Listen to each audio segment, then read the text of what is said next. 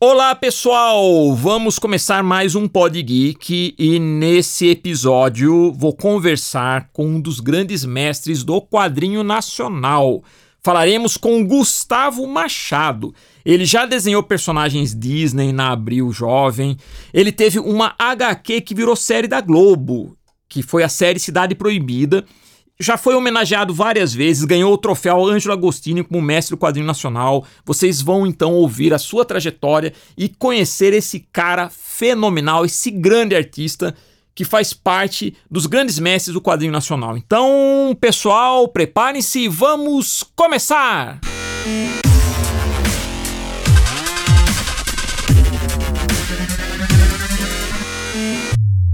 Mestre Gustavo Machado, primeiramente, muito obrigado por estar aqui no, no nosso Pod Geek semanal. É, conversar com o nosso público, bater esse papo, passar sua experiência, é muito importante mesmo. Muito obrigado, viu? Eu que agradeço, Magno, aí, pelo convite, né? Tô, gosto sempre de falar sobre história em quadrinho, ainda mais assim com um convite desse aí. Vamos ver o que, que a gente bate papo agora sobre nosso assunto predileto. Isso, vamos passar uma, uns bons momentos aqui. Tá, antes de mais nada, vamos começar falando então sobre sua carreira. Fala para o nosso pessoal, para o nosso público, como foi o início de sua carreira e o que te motivou a entrar, a trabalhar com quadrinhos. É, minha carreira eu comecei profissionalmente em 1977, em janeiro, exatamente 17 de janeiro. Eu fui contratado pela editora Rio Gráfica Editora, que é a RGE, e depois se transformou em Editora Globo é, para fazer parte da equipe que produzia os quadrinhos do Sítio do Pica-Pau Amarelo na época. Então eu não tinha experiência alguma, mas dei sorte porque uma tia conseguiu um anúncio no jornal, que saiu na época o Globo, precisava de desenho de história em quadrinho. Eu nunca tinha visto isso na vida. Olha, e coisa rara, hein? Hoje, hoje não acontece mais isso, né? Olha. Pois é. Mas eu, eu, com a cara e a coragem, eu fui lá, fui, fui, bati porta lá, fiz o teste e consegui o um emprego, né? Olha então, que legal, o seu assim. primeiro emprego foi desenhando quadrinhos. Desenhando quadrinhos, é uma coisa rara. Inclusive, assim, conversando com os colegas de profissão, muitos deles tiveram que, né, é. que, que dar duro em outras áreas, até conseguir uma chance, e eu já que eu falo, né? Eu dei a sorte de entrar pela porta da frente. Que legal. E aprender trabalhando, né? E aprender trabalhando. Sim, não, foi. Aquilo ali foi, foi, uma, foi uma, uma grande chance que eu tive, porque todos ali eram já profissionais, já tarimbados, né? Uma turma assim já com experiência, e eu ali, moleque, novo, absorvendo. Foi assim, aprendi muito, mas muito mesmo. Você deve ter trabalhado com grandes mestres da época, né? Então, na época no sítio, a turma que trabalhava comigo, eu trabalhei com o Fernando Bonini. Que o Bonini, um grande... olha que legal. Comecei como assistente dele, inclusive nos tornamos grandes amigos, né? Até, até o falecimento dele, infelizmente, há 12 anos atrás. Bonini desenhou Zé Carioca, não foi? Zé Carioca. Zé, ele, foi, é, o traço ele... dele do Zé Carioca é clássico hoje, né? As histórias. Do... Sim, sim. Ele, ele tem muita produção, inclusive na editora VEC, terror também, ele fez muita coisa, na Grafipar também na editora Maciota, enfim, ele é um cara que produziu muito quadrinho. E eu aprendi com ele, comecei com ele, e na, ali também tinha o Murilo Moutinho, que é um grande desenhista também, depois ele saiu dos quadrinhos, mas um, cara de desenho clássico, aprendi muito. O Antonino Mobono, que trabalhou também para a VEC, fez muito terror, fez quadrinhos do lobisomem para Os quadrinhos de terror da VEC eram incríveis, né? Espectro, Sim, Sobrenatural, Histórias do Além, incrível, né? É, essas três principalmente, né? As edições. Era a época e do Ota, né? Gonçalves. Otacílio, o Otacílio, é. Exatamente. Foi um grande editor, né? No mercado brasileiro, acho que foi um dos melhores editores de quadrinhos. Nossa, um dos grandes. Eu, eu cresci, eu passei minha adolescência consumindo muita edição dele, da VEC, né? Além da MED, né? Que é a clássica. Isso. Eureka também, que lançou na época, ele lançou muito quadrinho europeu no Brasil. Isso, ele que trouxe os quadrinhos da Bonelli para o Brasil, não foi? Tex, Exatamente. E outras coisas também, né? Ele, ele, ele tentava lá. Até que deu certo lá com, com o título do quadrinho de terror da, do Espectro, que era só material enlatado. E o pessoal começou a gostar mais do material nacional. Foi fantástico. A Espectro marcou época. Eu me lembro quando eu era garoto como eu consumi espectro. E é interessante, né? Só abrindo um parênteses, né, Gustavo? Essa, essa questão do terror brasileiro, né? O, o, artista brasileiro de terror é um, acho que é um dos melhores do mundo, né? Ah, sim. Aquela coisa de misturar, né, o nosso folclore né, de, de cangaço com vampiro, lobisomem, era muito legal, né? Era muito rico, né? Assim, e, e, a gente tinha liberdade plena, isso era legal. Não existia uma linha editorial prendendo a gente, amarrando. Era a gente chegar, o Otacílio gostar do roteiro, tanto o Otacílio como outros editores, como Cláudio Seto também na Grafipar. Cláudio Seto foi o, o, o, nosso, acho que foi o primeiro mangaká brasileiro, né? Mangá, isso, inclusive, é na, na Edrel, na editora Edrel, que é a direção lá do Minami Case que traba trabalhou também o Fernando Icoma. É, um Cheguei a fazer um, um, um pod geek aqui só falando dessa época, né? Mencionei ele, a Idrel. Sim, sim, nossa, essa época é que eu mais gosto, na verdade. Eu tenho uma paixão, eu fico atrás das revistas, das, das edições, porque eu gosto principalmente do Fernando Icoma, eu gosto muito da, do trabalho dele. Então a, a, a, gente tinha essa liberdade, como eu estava falando, inclusive de estilo. Então a linha brasileira de quadrinho, visualmente, tem muita liberdade. Você vê que não tem um estilo brasileiro de desenhar quadrinho, né? Cada um tinha sua influência, o americano, a europeia, ou mesmo dos brasileiros. Os artistas brasileiros e quadrinhos estão entre os melhores do mundo, né? Tanto que hoje a gente pode até falar que muitos quadrinhos de super-heróis têm o traço brasileiro, né? Veja o Ivan Reis com Superman, o Mike Deodato, né? Sim, assim que eles entraram no mercado no início dos anos 90 lá, eles conseguiram lugar lá, desde o Marcelo Campos, né? Isso, o, também, Marcelo Campos. Benê, nossa, o Bennett. Roger né? Cruz. Roger Cruz, nossa, é uma turma grande, muito talentosa.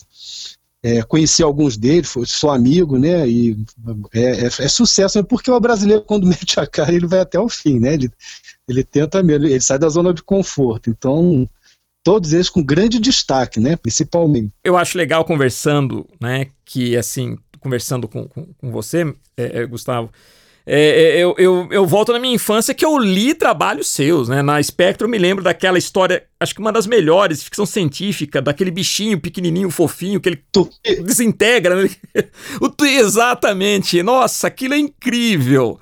Então, aquilo tem uma história.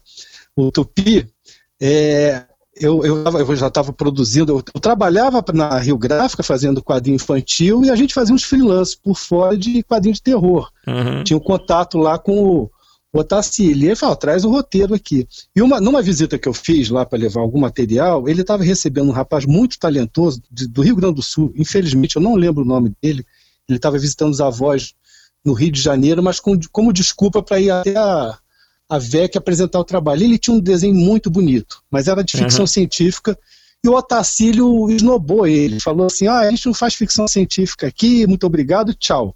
Aquilo me deixou desolado, porque, claro que fazia ficção científica, tinha o Watson com paralelas. Isso, Watson Portela, fantástico que é coisa mais ficção do que uhum. aquilo, né? Moebius puro ali. Isso. Eu peguei o garoto na saída e falei assim: olha, não fica assim não, Otacílio, acho que não tá num bom dia aí, mas eu queria ter contato com você. Vamos fazer um trabalho junto? Quem sabe eu desenhando e você fazendo arte final, o Otacílio topa. E o garoto topou, me deu o endereço, eu fui para casa e bolei uma história só de pirraça, uma história bem gaiata, que uhum. foi a Tupi, que era de ficção científica. Uhum. Falei, vamos ver se o Otacílio não vai topar. Só que eu levei a história para ver se o Otacílio gostava. Se ele gostasse, aí a gente fazia, passava limpo, né? Tinha que ter uma aprovação no lápis ainda. Uhum. E o Otacílio gostou demais. E eu falei, que desgraçado, né? Mas não deu tempo de eu mandar para o menino, porque a revista ia fechar, era uma edição especial de, de ficção científica. Ele falou: ah, você precisa ir para casa, me faz arte final e volta correndo para me entregar. Então eu fiquei devendo para esse menino, que eu queria lembrar o nome dele, mas foi uma história que eu fiz assim para tentar colocar o garoto na, Mas, na é, edição. É, é, tem até hoje a arte do, do, do Tupi? Tem, tem, o, tem, os originais, são três Nossa. páginas. É uma, é, é uma historinha curta, mas é genial, genial. Eu até pensava em redesenhar ela, eu tenho uma ideia aqui, eu tenho uns estudos, ou até esticar essa história, que essa história poderia render mais esse personagem. E né? o bicho é muito fofinho, né? O... Sim, só que ele é amigo, ele ficou magoado lá porque o é, cara exato. Bom, não vou fazer spoiler, né? Alguém pode não, mas essa, tem que disponibilizar essa história no, no, no na, na, internet. Tem, eu, vou, eu vou botar no meu Facebook aqui, eu vou, vou, vou colocar ela. Tem um, tem um blog que tem ela inteira, alguém colocou, porque gostou dela também. Outro dia eu achei por acaso, achei bacana.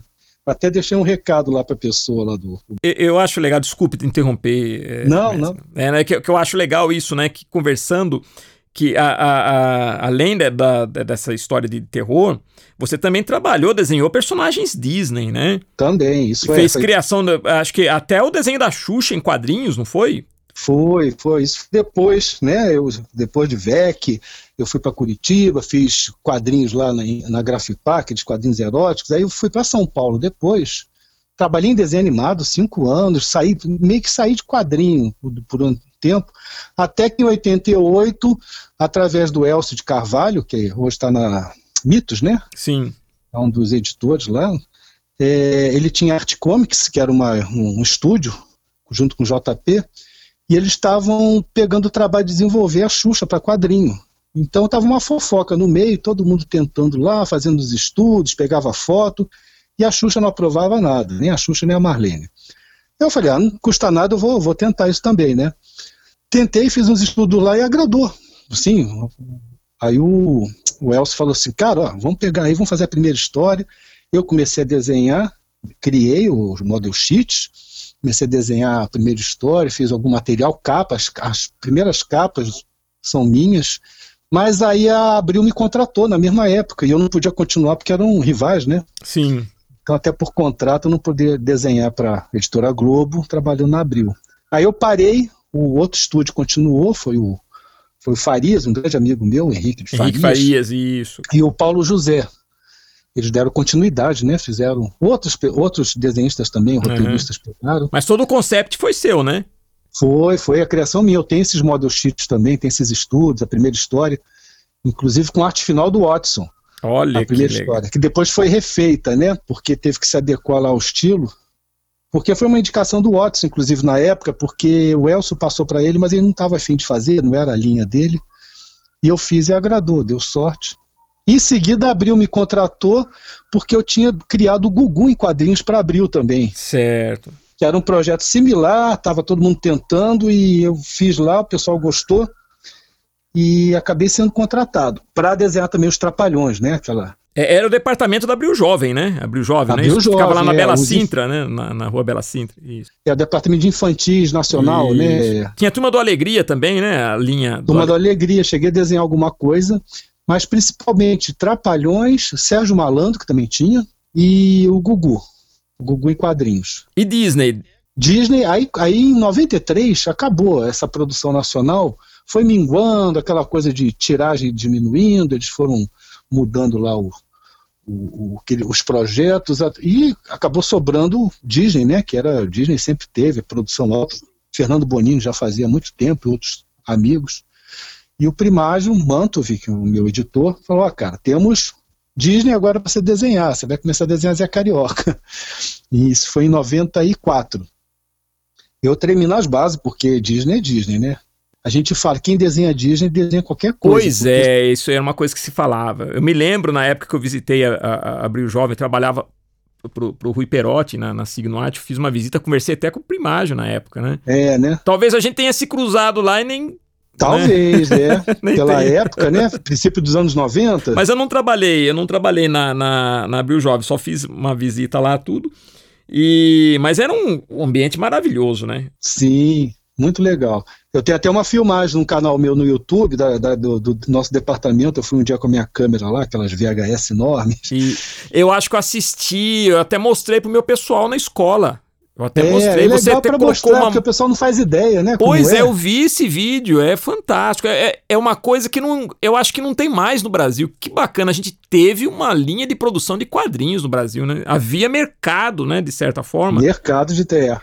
Não que não exista hoje, mas mudou muita coisa, né? Hoje é, é mais independente. Maurício de Souza, né? É, é. E é, acho que é o único, assim, o estúdio brasileiro mesmo de produção de, de quadrinhos nesses moldes que existiu Sim. na Abril Jovem na Rio Gráfica do Maurício Souza, né? Sim, tinha o Eli Barbosa também, né? O Eli Barbosa também... eu trabalhei, trabalhei para o Eli Barbosa. Ele tinha a turma da fofura, né? Sim, da... ele também tinha um esquema bem, bem industrial, né? Isso. De quadrinhos. Assim. Ele chegou a fazer muitas animações para o Silvio Santos, né? Também, também. Ele fez tudo, né? Então, era a época de, de quadrinho em produção industrial mesmo. Né? A gente aprendia tinha uma, muita demanda de trabalho sempre, é muito diferente do cenário de quadrinho de hoje em dia. Né? É, né? primeiro porque aquele mercado que a gente chamava de gibi, né? Que é o gibi, que era aquela, é, aquela a, a, a, produção de quadrinhos que saíam com tiragens ou quinzenais ou mensais, aquele, aquele papel meio jornal, era um produto que era muito consumido, barato, não é isso? É. Eu acho, eu acho que hoje, eu acho que a, a, o público mais jovem, muitos desses que estão nos ouvindo, né? Acho que acabou migrando para outras plataformas. Acho que o, é, o game, internet, o, outras, outras coisas começaram a chamar mais atenção. Então não se tem tanto esse hábito de comprar mais o, o gibi, né? Também. É, os próprios editores pa pararam de, de, de, bancar também, né, de investir no gibi. Eu acho que poderia se ter mais boa vontade, mas também a, a própria editora migrou para. A editora Abril foi a época que ela começou com a TVA, começou com outros projetos. Que Abril assim. faliu praticamente, né? Ela, acho que a parte de quadrinho já era, não existe mais. Mas voltou agora, voltou para uma outra editora, né? Parece que estão relançando os quadrinhos. Relançando assim, relançando os títulos, mas com. Sim, é a Culturama, lá do Rio Grande do Sul. Isso, Culturama, Culturama. Que ba... Tá tentando, né? Vamos ver. Agora, agora falar uma coisa pro pessoal que está nos ouvindo, mestre, que é, grandes quadrinhos Disney publicados no Brasil eram feitos por brasileiros. Muita gente não sabia disso. Existem Sim. personagens. O Super Pateta, Morcego Vermelho, Peninha, era tudo feito aqui, né? Exatamente. É, é, isso eu trabalhando na Disney, com, fazendo quadrinhos Disney, é que eu me dei conta que quando eu falava que desenhava o Zé Carioca, o, o, os olhos das pessoas brilhavam. Nossa, aí lembravam da infância, da, da, da juventude, e começava a desfilar os nomes dos personagens, e eu ia vendo, eram exatamente os personagens que eram criados, desenhados e escritos aqui. Sim. Então, mais do que Tio Patinhas e Mickey, por exemplo, a, essa produção do Zé Carioca, do Peninha, Urtigão. exato. É, alguns especiais também, Pateta e tudo, eram, eram roteiros brasileiros. Então, claro que com aquela. Com a, com aquela linha da Disney, né, com a aprovação da Disney. Mas o pessoal, a, a própria editora Abril, nos anos 70, ela tinha uma escolinha Disney dentro da, da editora, que era para isso, para pegar aqueles jovens talentos e desenvolver eles para aprender a escrever e desenhar Disney. Aliás, a editora Abril, ela cresceu por causa dos quadrinhos Disney, né? Que ela começou exatamente. publicando Pato Donald, né? Sim, exatamente. Como o gibi era um negócio fantástico, lucrativo, né? A tiragem, né? A tiragem do Tio Patinhas chegou a 500 mil exemplares por mês. Era uma coisa. Nos anos 70. E, e, as do Pato Dono do Zé Carioca eram quinzenais. Elas eram fininhas, quinzenais, mas vendiam muito, né? Muito. Praticamente 200 mil exemplares por edição. Era muita coisa. Era impressionante. O, olha que história interessante. Eu mesmo uh, uh, aprendi a ler lendo gibi. Né? Sim, Gibis eram como a gente chamava quadrinhos na época, né? E vou te falar, eu me lembro que o primeiro, a primeira revistinha em quadrinhos que eu li era uma edição extra da Disney chamada Mancha no Espaço. Mancha no Espaço, é com Mancha Negra. Então reunia vários personagens lá, os vilões, o Mancha Negra, o Professor Gavião, e de um lado era o Mickey, Pateta, Professor Pardal, eles iam para o espaço. Essa foi a primeira revista em quadrinhos que eu li, depois que me alfabetizei, né? E eu recentemente eu adquiri ela, comprei ela, achei na internet, comprei para matar a saudade. E uma coisa louca, né? ela foi totalmente feita por brasileiros, por pessoal da Abril Jovem. Sim, sim, é para você ver como é que é marcante isso. Né? Marcante, né? era roteirista afetiva. nacional e artistas brasileiros, né? Do pessoal sim, da Abril Jovem. Todo produzido, colorido, Exatamente. Uma outra que eu achei fantástica também era o Professor Pardal na Atlântida. Era uma, uma revista inteira, uma saga do, do Professor Pardal na Atlântida, junto com o Patinhas, com o Pato Donald. Tudo feito pro brasileiro. Que coisa incrível, né? Então, e eles acertavam na mosca, porque eles pegavam, às vezes, o humor que estava acontecendo na época, no cenário social, político, né? Então tinha essa identificação muito maior com o público, não fazendo pouco das histórias clássicas da Disney, Karl Barks, é, que eu cresci Lógico. com isso também. Mas realmente foi o, foi o acerto da Abril, foi investir realmente em, em equipe, em profissionais brasileiros e foi mais de uma geração, desde os anos 60 até 80, 90, né? Eu fui, eu falo que eu fui a última geração, né? A raspa da panela, porque logo depois parou a produção da. Fiquei sete anos fazendo Disney. Aí no ano 2000 acabou, dispararam. Teve uma volta muito tímida em 2013, acho que não se segurou muito. É, só, foi só republicação, né? Eles começaram a manter uma linha de republicar material, tudo, né? Acho que é, a, nos anos 2000. É, e a, ah, recentemente, antes da, da Abril fechar a parte completo de quadrinhos. Ele chegou a publicar uns álbuns de coletânea, tudo, mas. Também, é. é, é mas já, já, são edições de luxo, né? Já, são, é, já é para esse público mais assim, colecionadores, né? Gente de meia idade já, talvez. Mas assim, não é mais aquele gibi investindo gibi de banca para público jovem, barato, né? Um, Exato. Um produto mais, mais barato. Você realmente tem muito pouco. Agora, falar aqui pro pessoal que está nos ouvindo, o mestre Gustavo, que você tem Sim. uma HQ, olha que, que coisa. Você tem uma HQ que virou série pela Globo, que é aquela Cidade Proibida, né? Foi baseada na HQ As Aventuras de, de Zósimo Barbosa, né? Que foi ilustrada, totalmente desenhada por você. Como foi o processo de criação e sua sensação de ver essa obra virar série? Então, isso foi um convite do Vander Antunes, grande amigo meu, desde os anos 80 também, ele é goiano, é, ele de Mato Grosso, na verdade. Ele sempre gostou de quadrinho, começou a se desenvolver muito como desenhista e também como roteirista, principalmente. E em 1999, ele me convidou para esse projeto, que ele inclusive tinha começado com Mozart Couto, que é outro grande Outro grande ilustrador, fantástico, né? Então, mas ele queria um desenho mais, mais cartoon, digamos assim. E o Mozart tem aquele desenho clássico lindo, né? E ele me chamou, a gente desenvolveu o projeto e eu comecei a desenhar histórias. Eram histórias curtas, de oito páginas. Eu ia encaixando um trabalho outro ali, ele mandava um roteiro, a gente desenvolvendo, desenhando.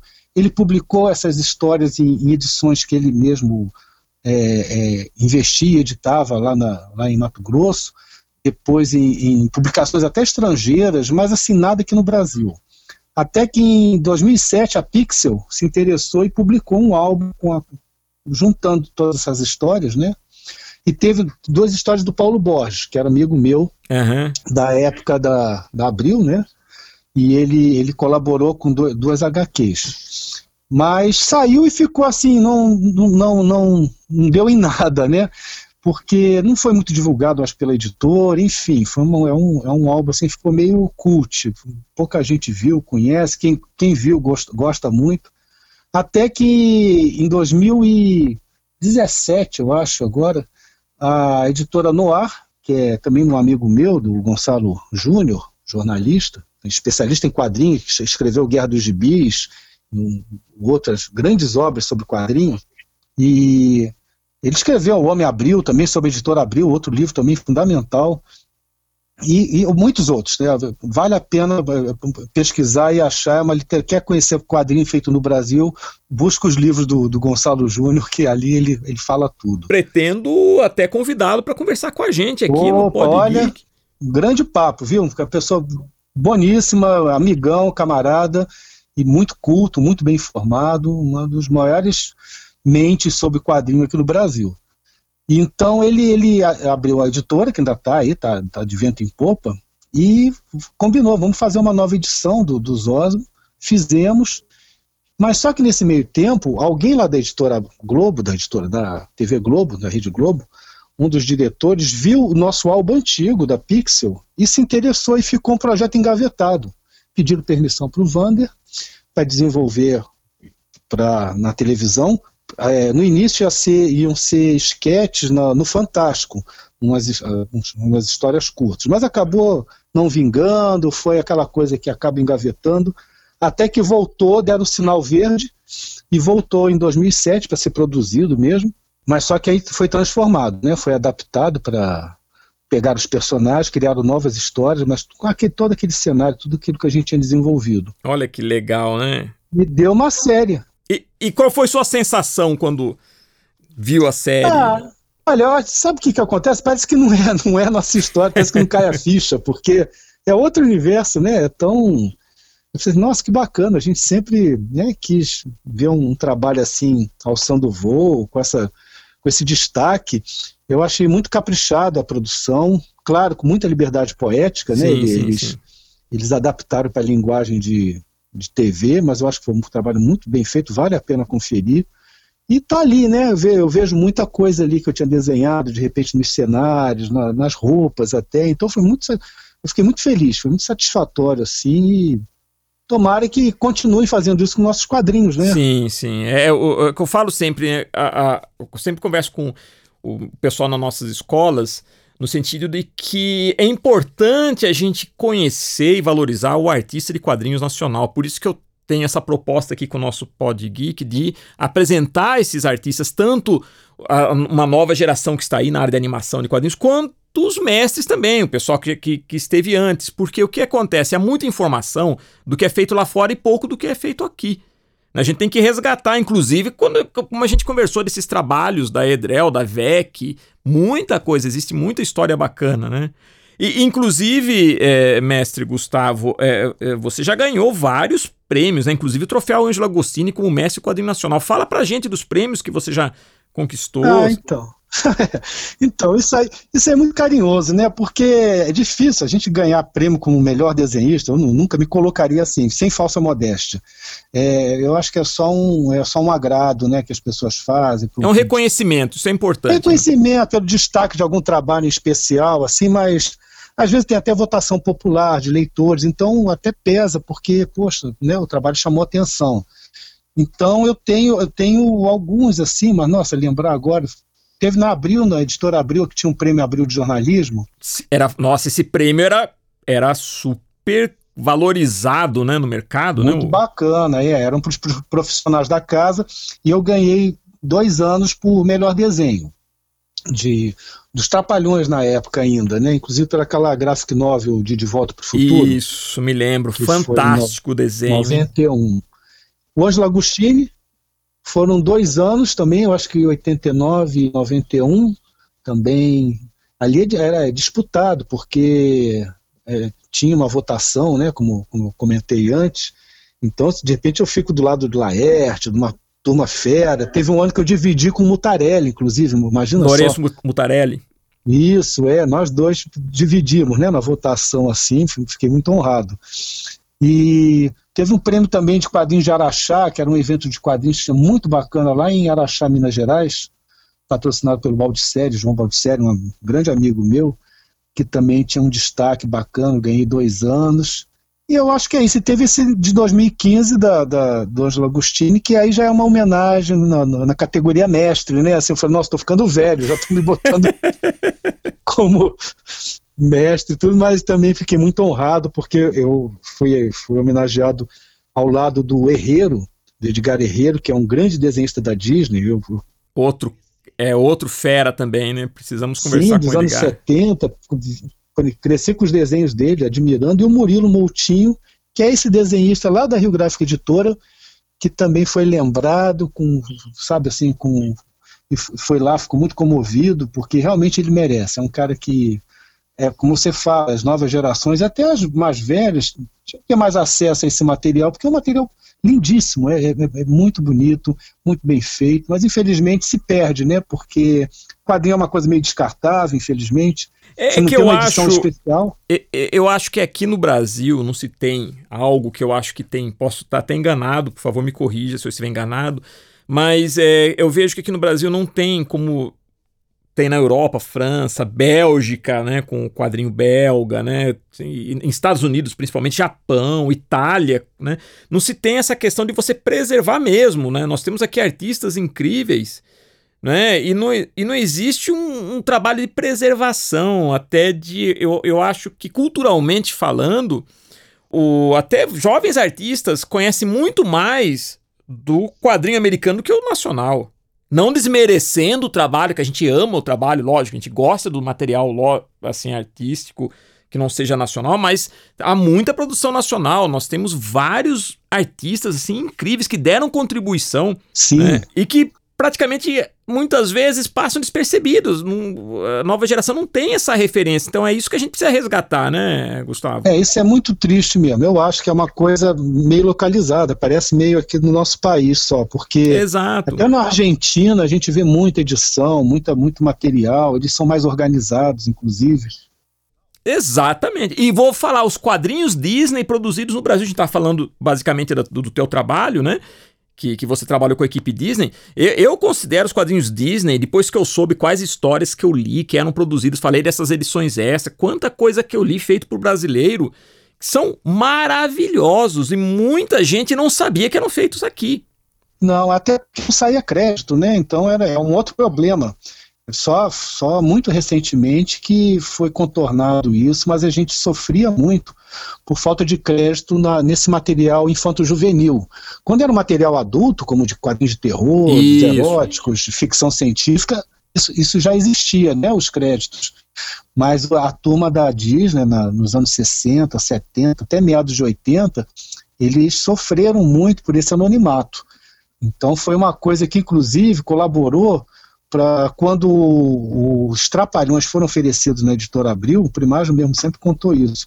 O César Sandoval, que tinha né, a criação dos personagens, o, o Primário só topou se o César, poderia sair o nome dele, claro, como criador do personagem ali desenvolvido, mas se ele é, concordasse que fossem creditados os artistas em Sim. cada história. Né, ali na primeira página de cada história, desenho tal, roteiro tal, arte final, e ele concordou. Foi ali que Abril começou a acreditar as histórias infantos juvenis, porque até antes, na Disney ainda demorou muito tempo, só em 2013 que eles começaram a, a nominar, que também demorou muito, e hoje em dia até o Maurício de Souza faz isso, que também não fazia, né? É, e agora o Maurício tem toda uma linha também, uma linha é, de graphic novels, onde convida artistas para fazerem releitura dos personagens, tudo. É, aí é mais autoral, aí com certeza, né? Ele tem, já, já faz. Mas mesmo naquelas revistas de linha que a gente chama, né? Que são os, os gibis mensais de banca, Cascão, Cebolinha, Magali, hoje em dia tem crédito, né? Pelo menos o desenhista e o roteirista são creditados. Isso é legal porque é, é todo um, um, grupo de profissionais extremamente talentosos que estão aí no mercado, né? E que devem ser valorizados. Claro, claro, é, é, arte, né? Eu acho que eu considero quadrinho arte. É uma arte popular, né? De, de consumo, mas é. Assim, ah, o artista de quadrinhos, na minha opinião, é o artista mais completo que tem. Não tem nem o que se falar. Você tem que desenhar tudo, tem que desenhar é, perspectiva, anatomia, é, tem que saber fazer composição de cena e pega uma página, cada quadrinho é uma obra de arte independente, né? Para você é, juntar tudo, tudo sozinho, né? E sozinho. Né? Exatamente, né? exatamente. Tanto o roteirista como o desenhista. Eu, eu faço uma comparação quando comento assim uma coisa assim, dando dessa esse elogio ao, ao quadrinista. Eu, eu, eu, dou como exemplo, certa vez, quando eu comecei a desenhar os quadrinhos da, do Corcunda de Notre Dame, foi em 96, foi uma produção que os estúdios lá de Burbank, nos Estados Unidos, concederam, né, deram liberdade da gente produzir aqui. O Primário conseguiu isso lá, o nosso editor. E eu recebi um material para poder começar a desenhar, claro, o roteiro ainda vinha de lá no início, depois não. Mas assim, era um material que era feito por dezenas, centenas de desenhistas, porque era um material para desenho animado, longa-metragem de cinema. Então lá, um desenhista desenvolve só um personagem, o outro, uma equipe desenvolve toda a arquitetura, cenários, vestimenta é outro. Então eu tive que pegar aquele material todo de muita gente, né, diferente, cada uma pegando a, sua parte, e tive que aprender tudo para desenhar sozinho tudo. Então, quer dizer, é, é uma coisa assim meio de se vira nos 30, né? Inclusive é cobrado uma qualidade, né? A Disney cobra, o padrão de qualidade da Disney é altíssimo voltava desenho para mim, porque eu tinha feito três pontas no cabelo do Corcunda, quando na verdade o cabelo dele tem três, duas pontinhas só na testa. Então, uma coisa assim é surreal, né? Mas depois que a gente aprende, né, são aceites, são técnicas assim, e aí quando sai aquele material, aí dá orgulho, né? Porque, poxa, caramba, consegui, né? Foi aprovado, então, porque gostaram, ficou no nível lá que eles esperavam. Mas é muito desgastante, porque o americano ele divide todo o serviço, né? Ele tem cada pessoa faz uma coisinha ali, é, é, e a gente aqui tem que. É meio aquela coisa do, do, faz tudo, né? Por isso que os artistas brasileiros, eu volto a falar, estão entre os melhores do mundo, né? Não tem nem o que discutir. E, e, e mestre Gustavo, é, para o pessoal que está nos ouvindo, qual o conselho que você daria hoje para quem está nos ouvindo e quer trabalhar no mercado de quadrinhos, quer produzir HQ? Qual o conselho que você daria? Olha, o mercado hoje está muito diferente da minha época, como eu falei, né? Eu acabei é, me envolvendo em projetos novos, mas assim é, é, é, a concepção é diferente, as editoras trabalham diferente, são geralmente álbuns que vão para livrarias só, né? Não vão nem banca de revista praticamente não existe mais e as poucas Hoje são comic shops, né? São isso também, né? Tem essas, mas assim o, a, o sistema de distribuição é diferente. Então, o que, que acontece? Muitos jovens autores estão entrando para esses sistemas de, de coletivo de catarse, de, de, de Financiamento coletivo, as pessoas, os fãs financiam e você faz aquela tiragem. Uma tiragem pequena, né? Isso. né? Então, o que que acontece? O, o cara, a menina, sabe, a pessoa quer fazer quadrinho. Então, ela tem mais chance hoje em dia de, de produzir isso e ver isso publicado, ver isso editado. Até porque você pode editar num birô eletrônico, uhum. né? Num, é, existe essa facilidade que na nossa época não, a gente era dependente de, de uma editora. Exato. Eu comparo muito com o mercado de música. Para um músico antigamente, ele tinha que ser contratado com uma grande gravadora, porque senão o disco dele, o CD, não saía. Hoje em dia o cara grava, né? O músico grava um, um CD em casa, né? E distribui para as cópias. Então, é, essa é a grande revolução. Você pode, inclusive, fazer quadrinho para colocar num blog, para botar na internet, tem outros meios, não, não apenas o físico de papel. Mas o que eu acho fundamental nisso tudo é, se você quer fazer quadrinho, você tem que investir muito tempo nisso. E outra coisa, você tem que se dedicar e respeitar os prazos que são colocados, é, porque quadrinho, por mais autoral que seja, nunca é um trabalho solitário você vai depender de um roteirista, depois você, é, um arte finalista vai depender, um colorista, a pessoa que vai fechar a edição vai depender de você. Então, prazo é uma coisa fundamental para o cara que quer se profissionalizar, para a pessoa, né, para o artista. Porque eu já vi muitos amigos assim, talentosos, mas imenso, talento imenso, e que ficavam no meio do caminho porque eram rebeldes, entende? Porque o artista tem esse lado, né? Ah, eu não quis entregar na data porque eu queria melhorar um pouquinho e não sei o quê, porque a, minha inspiração foi embora. Não tem isso, não, é trabalho, né? Você tem que fazer um cronograma, entregar ali. Então, mais do que sair um trabalho perfeito, você tem que entregar ele no prazo, tem que entregar ele com qualidade, claro, mas assim, porque é um processo que não, não, depende da hora que você quer fazer, né? depende da, da, do que a editora está tá contando com você, depende de uma continuidade. Os pais têm que motivar muito também, quando vê que os filhos têm esse, esse talento, essa, essa opção de trabalhar, que isso é uma opção digna e, infelizmente, é, às vezes a criança, o adolescente tem esse talento para escrever, para desenhar, e os pais não estimulam muito falo, para com isso, que isso aí não vai dar dinheiro, isso não é profissão, isso é muito triste. Eu, graças a Deus, a minha família me, me ajudou sempre, foram meus maiores fãs, é, me acompanharam, me motivaram, e isso me ajudou muito. Claro que tive amigos que não tiveram isso e conseguiram vencer, eu acho que tem mais mérito ainda, mas é muito desgastante, né? Porque a pessoa fica muito traumatizada, porque. Eu, eu digo até pela experiência que a gente tem nas nossas escolas, né? Que a gente procura motivar ao máximo, né? Antes de mais nada, que eu sempre falo, independente de ser profissional ou não, primeiro você tem que fazer porque ama. Você tem que gostar, Sim. em primeiro lugar. E tudo vai ter que ser consequência disso. É porque se você não ama, não adianta. Então você tem que amar muito, gostar, é, é, pesquisar, desenhar, estudar.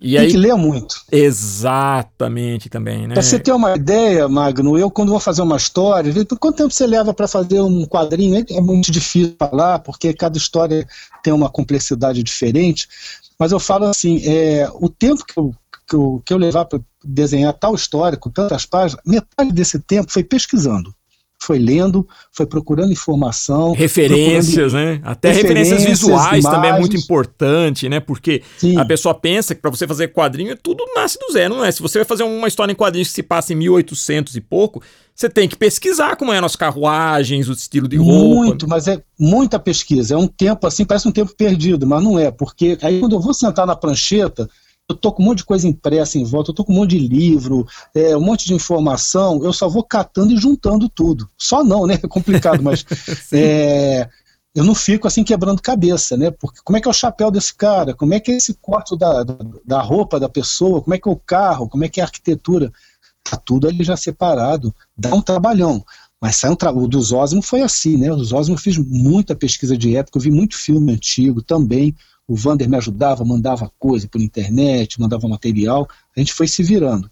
E hoje em dia é muito facilitado, né, pelo, pela internet. É, hoje você quer procurar alguma coisa, entra no Google Imagens, você acha, né? A gente, a gente, de certa forma, às vezes virava até rato de biblioteca também, né? É, ah, eu, fiz, eu cheguei a pegar isso na época da Disney, quando fiz, fazia o Corcunda de Notre Dame, não, não vinha muito material, então eu tinha que pesquisar a, a, o, o material, né, porque é uma, é uma referência histórica, tinha que pesquisar em bibliotecas públicas, enfim, tinha que, mesmo os Osmo, eu busquei muito a revista Cruzeiro, manchete antiga. As imagens do Rio de Janeiro da época, né? É, uma biblioteca aqui de Londrina, que eu moro em Londrina, eu dei sorte de achar uma coleção do Cruzeiro antiga, pedi emprestado, me cederam até, e foi a minha salvação. Agora, não adianta você ter a referência se você não sabe é, separar ela, saber o que, o que pode ou não aproveitar, né? Porque tem que ter, você tem que ter essa noção histórica para saber se condiz né, com a época, o que você pegou.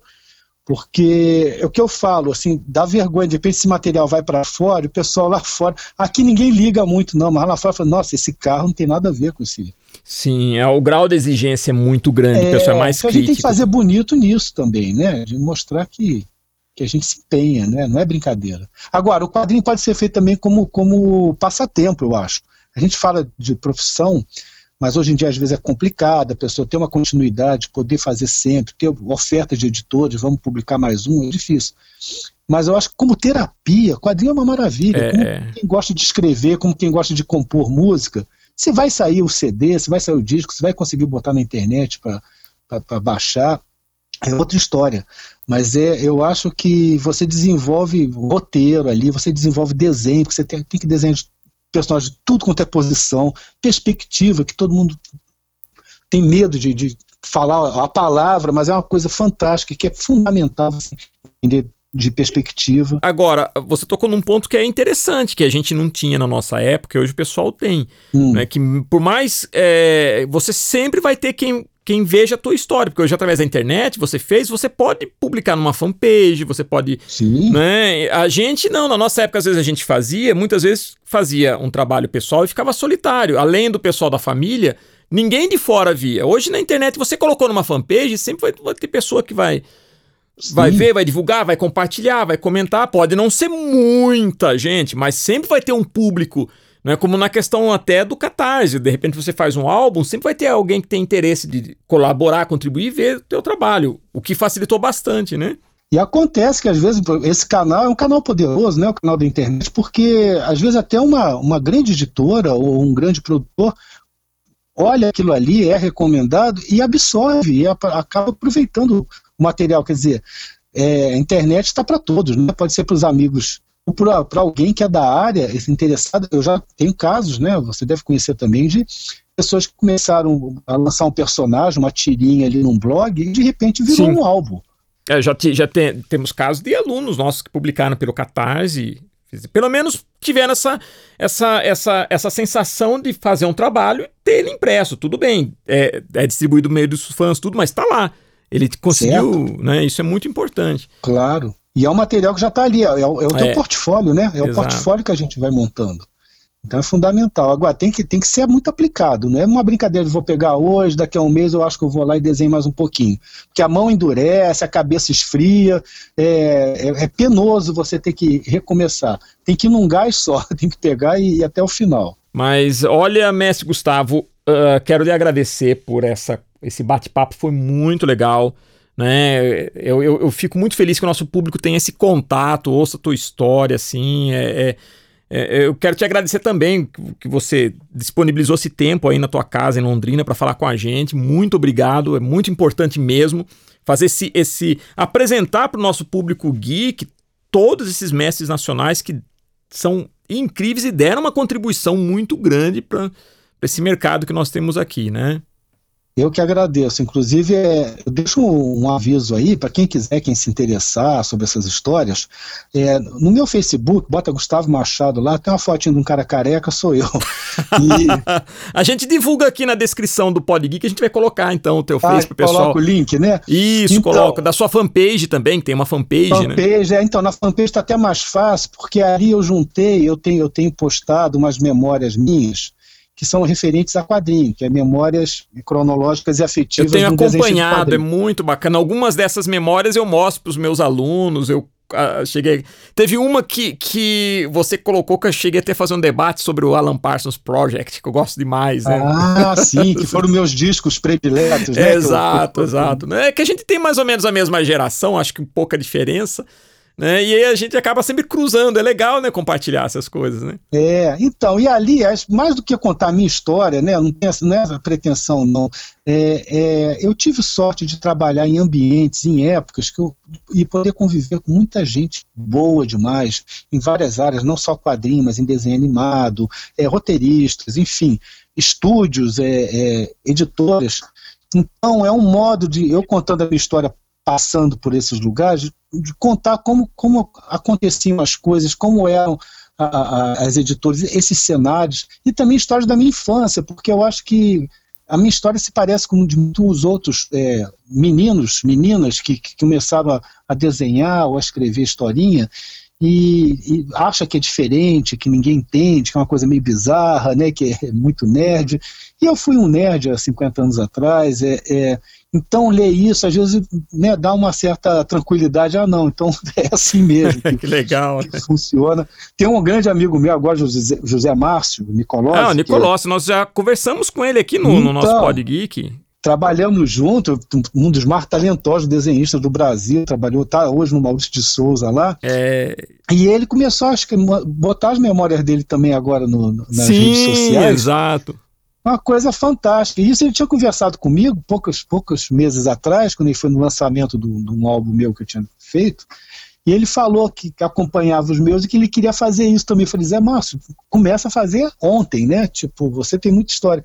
E ele começou a publicar. Eu falei, nossa, que coisa bacana, que inclusive você instiga né, outros a fazerem isso. Eu acho que mesmo um, um jovem hoje que acha que tem pouca experiência, se ele se ele começa a escrever, começa a compartilhar essa experiência com outros, ajuda os outros e ajuda ele mesmo, porque é um, um grande problema do artista é a solidão, é uhum. trabalhar isolado.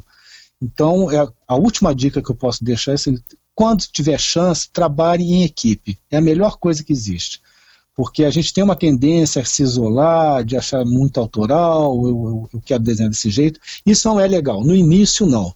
No início, você tem que assimilar, você tem que trocar ideias, você tem que fazer parcerias, isso enriquece muito, tira você da zona de conforto, te coloca desafios assim que você nunca iria assumir se estivesse sozinho a gente não quer desenhar certas coisas porque não gosta, a gente fica evitando fazer roteiro com aquilo. É, e, sem que, e sem contar a troca de conhecimento, que é muito, muito Sim, importante. não é. A, a, minha, quando eu comecei a trabalhar, que eu falei lá em 77, lá na, na equipe do Sítio Pica-Pau, meu Deus, o meu desenho desenvolveu muito em um ano, que em cinco anos em casa não, não ia para frente, entende? Só por essa troca, por olhar o outro fazendo, como é que o outro soluciona, é, eu aprendi muito, eu tive muitos mestres ali à mão, né?